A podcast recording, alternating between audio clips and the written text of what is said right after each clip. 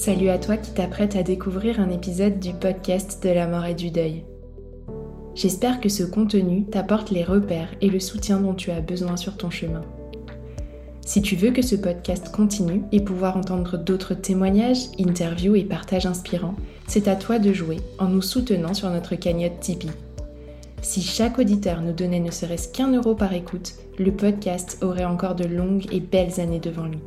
Alors c'est le moment d'y penser, de t'arrêter et de valoriser notre travail. Toutes les infos pour contribuer sont en descriptif de cet épisode. Merci beaucoup et belle écoute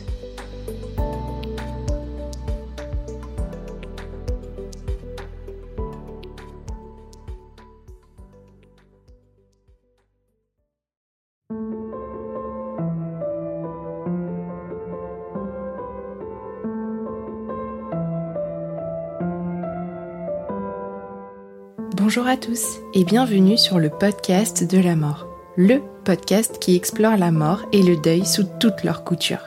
Je suis Tiffany, accompagnante du deuil et créatrice de ce podcast. Pour cette nouvelle mini-série, j'ai choisi de vous partager des récits de traversée du deuil en cette période de fête de fin d'année. Un moment de l'année qui peut raviver la peine et parfois s'avérer particulièrement difficile à vivre.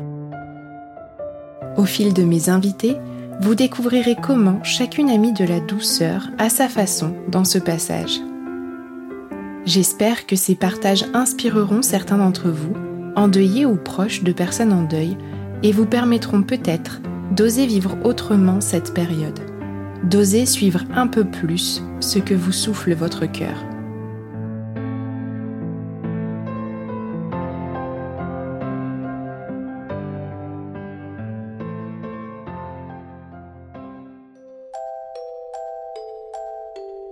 Bonjour, moi c'est Patricia, j'ai 46 ans depuis hier.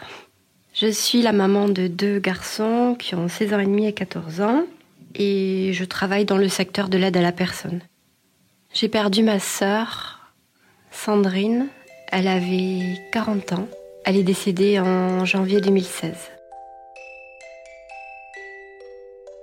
Le premier mot qui me vient quand je pense à Sandrine, c'est la joie, la chaleur, le soleil. Le soleil qui réchauffe, qui fait du bien, qui enchante, qui enchante tout et tout le monde sur son passage. Comme une tornade, mais une, une jolie tornade. Sandrine, elle était gaie, elle était parfois triste aussi. Elle avait beaucoup d'humanité, beaucoup d'empathie, beaucoup d'humour beaucoup d'amour. Elle aimait la dérision et l'autodérision aussi. Elle était maman de deux, euh, de deux petits qui, ben, il y a 7 ans, ils avaient, euh, quand elle est morte, donc, ils avaient 5 ans et 2 ans et demi. Elle et moi, nous avions euh, peu d'écart en âge. On avait 18 mois d'écart. On a toujours eu une belle et saine relation, très fusionnelle. Je crois que nous sentions essentiel et primordial. Enfin, c'est pas je crois, c'est sûr. On se disait euh, si tu meurs, je meurs. Bon, en fin de compte, elle est morte et moi non. Mais tout ça pour vous dire que voilà, on était très proches et qu'il nous était difficile d'imaginer nos vies l'une sans l'autre euh, au quotidien. On habitait à 100 km l'une de l'autre, mais on, on s'appelait tous les jours, on s'envoyait à peu près 1000 euh, textes par jour, en exagérant. En fait, elle était ma, conseillère, mon amie, ma confidente, ma béquille. Euh, du coup, c'est imagé, mais euh, depuis, c'est comme si je boitais. Pas au sens propre, bien sûr, du terme, mais si je boite, je je marche pas, il me manque un morceau de moi-même.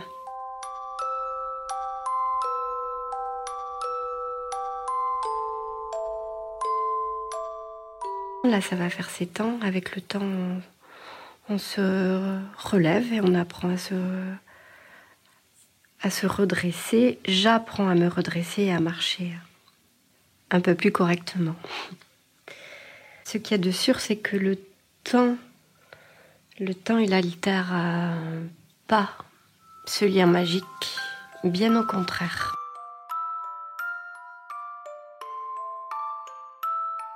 Sandrine, a fait un arrêt cardiaque euh, le 24 décembre 2015, le soir du réveillon de Noël.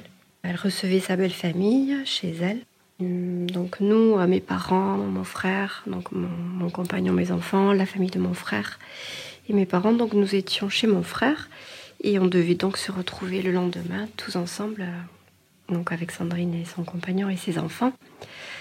Et puis voilà, ce fameux soir-là, en début de soirée, à l'heure de l'apéritif, elle a, elle a perdu connaissance. Elle s'est effondrée dans son salon.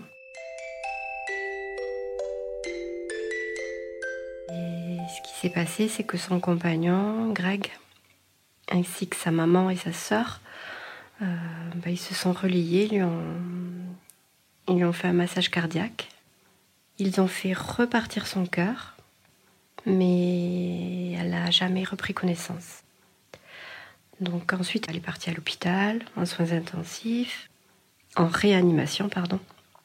Elle y est restée deux semaines et demie et elle était dans un coma profond, coma dont elle ne s'est jamais euh, réveillée. Il y a eu tentative, euh, bien sûr, de la réveiller, mais euh, son cerveau avait manqué de, trop d'oxygène. Il avait été endommagé, elle, elle était plus capable de respirer toute seule et ni de se réveiller. Donc la décision de la débrancher a été, euh, prise et il a fallu choisir une date. Donc on a choisi la date du 11 janvier 2016 pour, euh, pour débrancher ce qui la faisait vivre artificiellement, ce qui la maintenait en vie. Et elle est partie ce matin-là. J'étais là. Greg, son compagnon aussi, était là. On était là tous les deux. On lui tenait chacun bien fort une main. Et puis, puis voilà, elle est partie.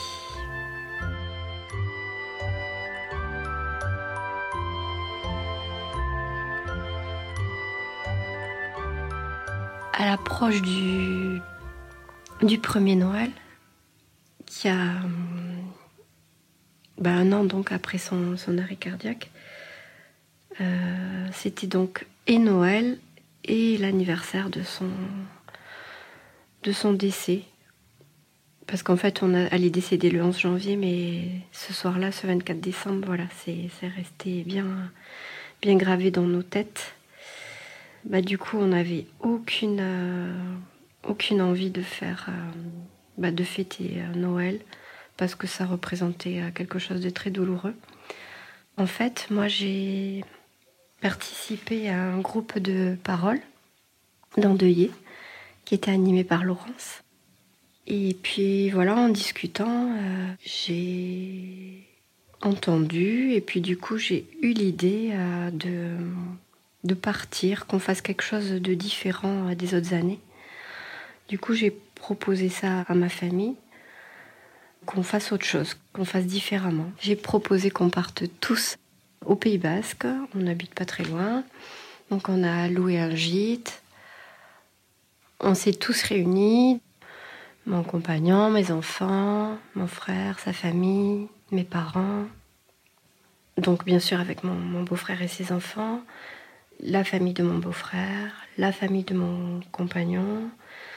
Euh, il y avait aussi une amie qui est venue avec sa famille. Donc voilà, on était bien nombreux pour fêter Noël. Et puis tous nos petits étaient, euh, étaient enchantés. Eux, ils attendaient Noël. Euh, ils n'avaient pas le même regard que nous, en fait, sur cette, sur, sur cette date-là, bah, du fait de leur petit âge et puis du fait de la résilience de ces petits qui, ont, qui nous ont bien boosté pour préparer cet événement-là.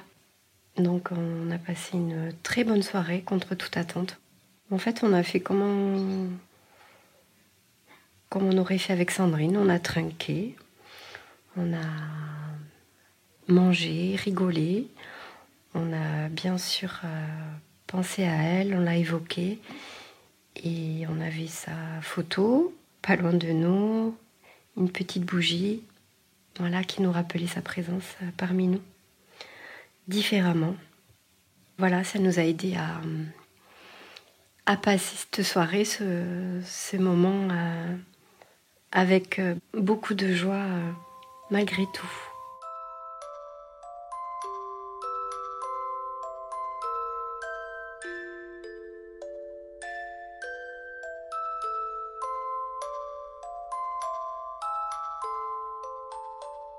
Les années suivantes, on n'a pas réitéré l'expérience, on a continué à faire Noël. Euh, on s'est toujours retrouvé chez nos parents.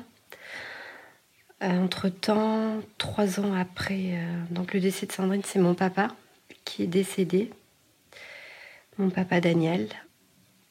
Le Noël qui a suivi son décès, c'était donc la première fois qu'on était sans lui, sans Sandrine.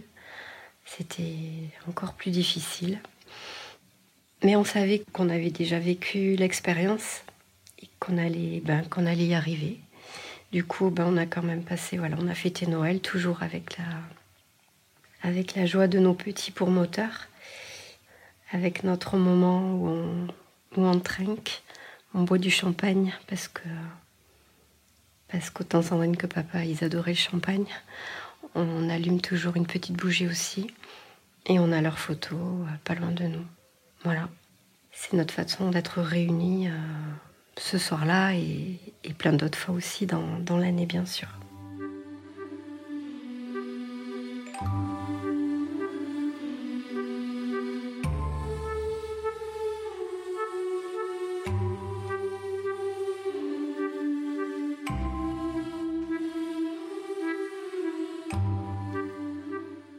C'est vraiment le, message que je souhaite délivrer un message optimiste, un message euh, d'espoir pour vous, euh, les endeuillés qui, qui allez fêter euh, ces fêtes de fin d'année qui sont difficiles quand on vient de perdre quelqu'un qu'on aime. On a nos cœurs meurtris, on est triste, on a envie de rien, on a envie de tout sauf de faire la fête. Et puis en fait, eh ben, il y a quelque chose qui vient, une petite étincelle qui, qui fait que, que tout se passe bien. Pourquoi pas? Mais je pense que peut-être voilà pour la première, le premier anniversaire, faire quelque chose d'un peu inhabituel, c'est euh, très aidant. Ne pas rester dans les lieux où il nous manque tant. Et je tiens à, à vous assurer que que rien ne dure, qu'on reste pas dans la pénombre. Euh, tout le temps, voilà, qui a, qui a la lumière au bout. Voilà, parfois on fait des retours en arrière, bien sûr, mais euh, croyez, euh, croyez que la vie, elle va, elle va vous sourire.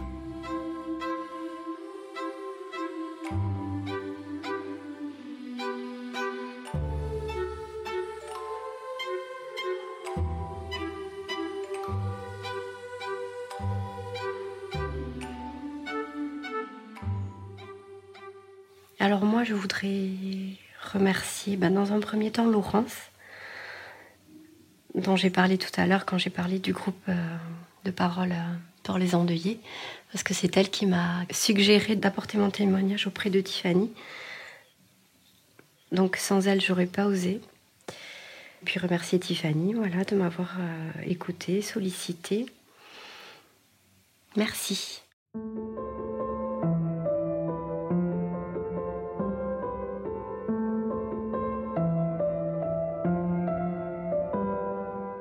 Vous venez d'écouter un nouvel épisode du podcast de la mort. J'espère que ce partage vous a inspiré et je vous souhaite, endeuillé ou non, de vivre ces fêtes de fin d'année bien ancrées dans vos cœurs, chaleureusement entourées et soutenues. Je vous rappelle que vous pouvez soutenir le podcast de la mort en mettant 5 étoiles sur Apple Podcast ou Spotify.